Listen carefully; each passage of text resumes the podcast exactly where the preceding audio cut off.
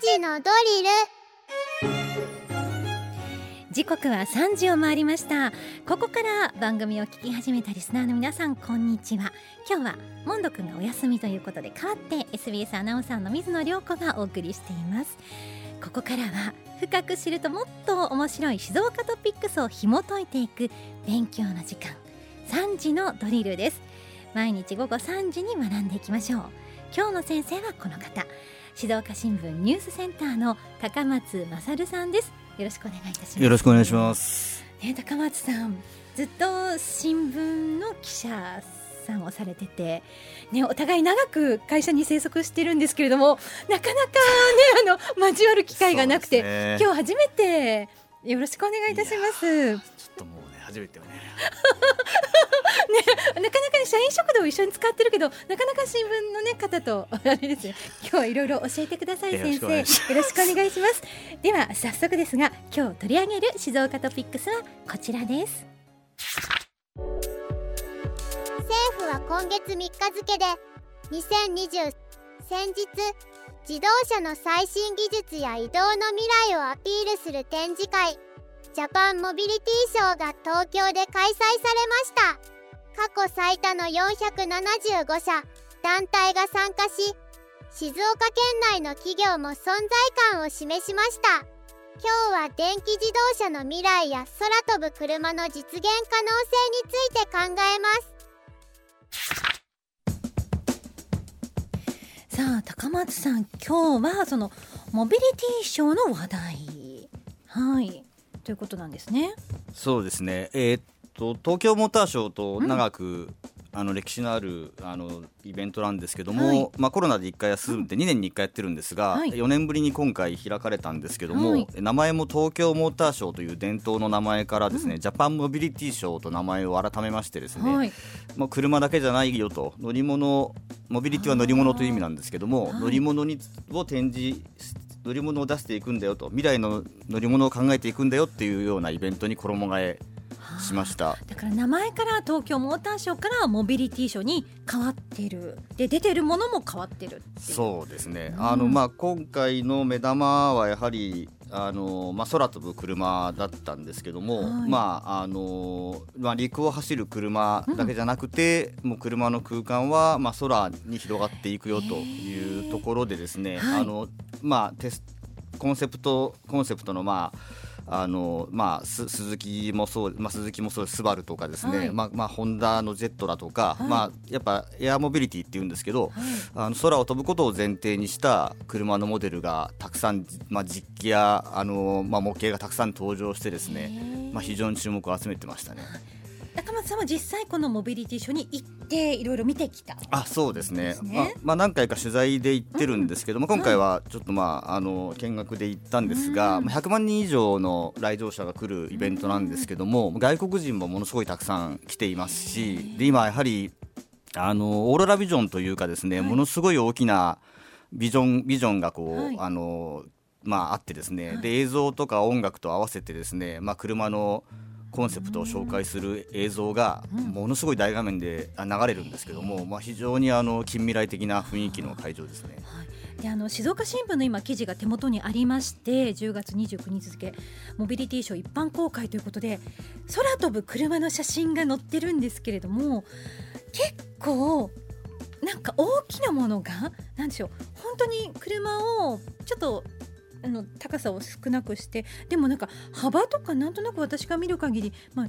なんか3メートル3メートルぐらいの結構大きい円盤型みたいのが飛んでるんですけどえこんな車が飛んじゃうんですか？え、まああのまあ、大きさはまあそれぞれあるんですが、はい、まあ、あの今鈴木、まああのまあ、浜松に本社がある鈴木がですね、はい、あのスカイドライブという、まあ、ベンチャーと協力して、はいあのまあ、2024年の春にですねもう製造開始を目指してるんですが、はい、まあ、このあの空飛ぶ車の、まあ、模型も展示されていたんですが、はい、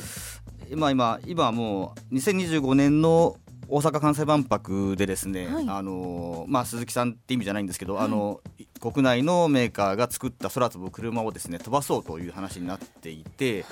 い、で実験ベースではもうすでに空を飛ぶ実験は成功していてですね、あの現実的にもうあのすぐ目の前にまでまでですね空飛ぶ車がまあ、飛ぶ未来が近づいてきているという状態です、はい、だって今2023年の11月ですけど2024年に県内企業の鈴木さんも空飛ぶ車が、はい、あもう製造をまあ目指しているという状態なんで、はい、もうかなり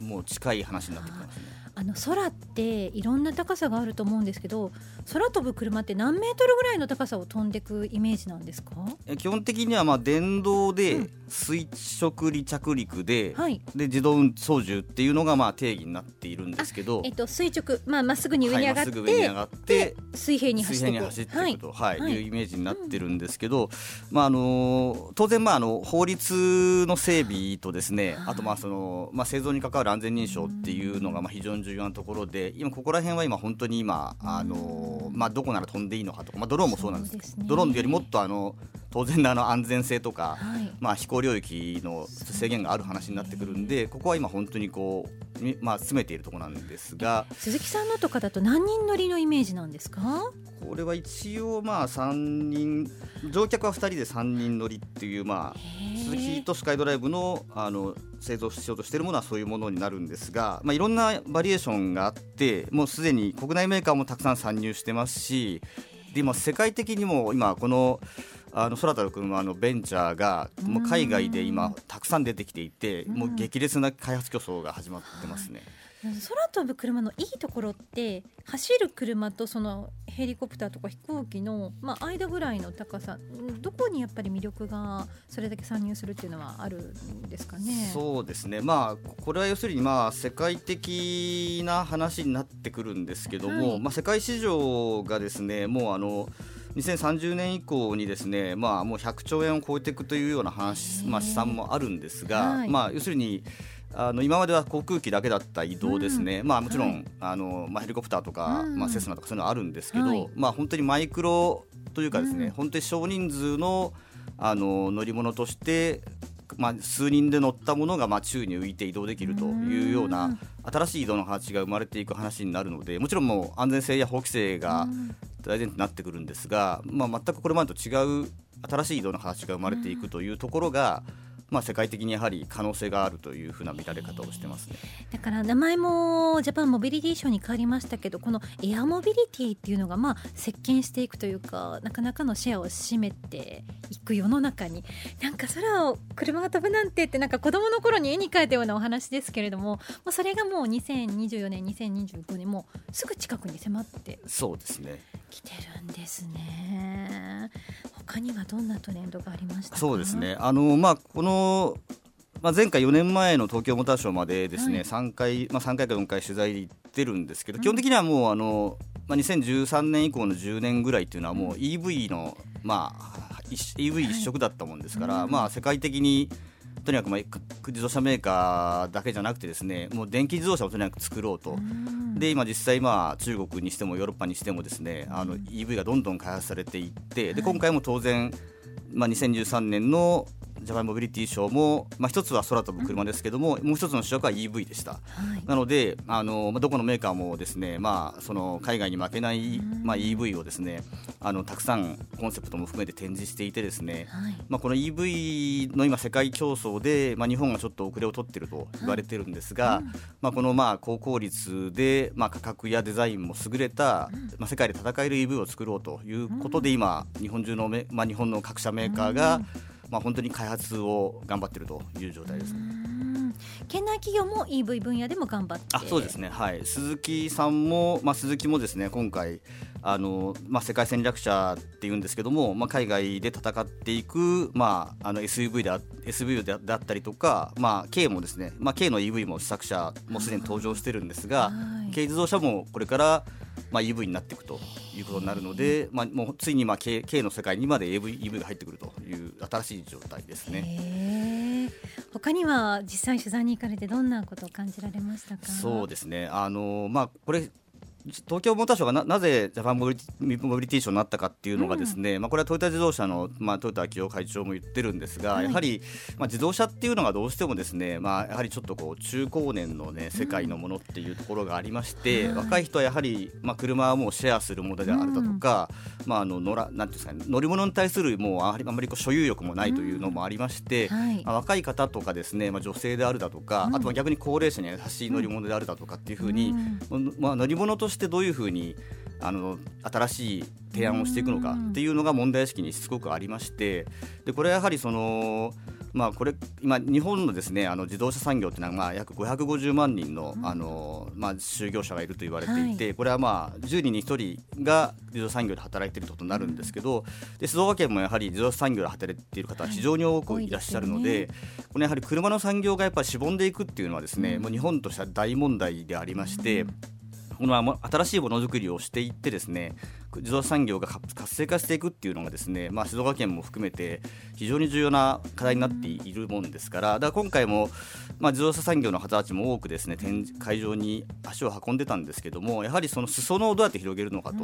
ものづくりとか自動車とか新しい車っていうことに対して、まあ、あの多くの方が関心を持っていくというふうにどういうふうに渦うねりを作っていけるかっていうのが、まあ、今回もやっぱりすごい会場でもすごい感じた部分でしたね。車やその私たちを取り巻く乗り物の環境がどんどん進歩して変わっていくということなんですね。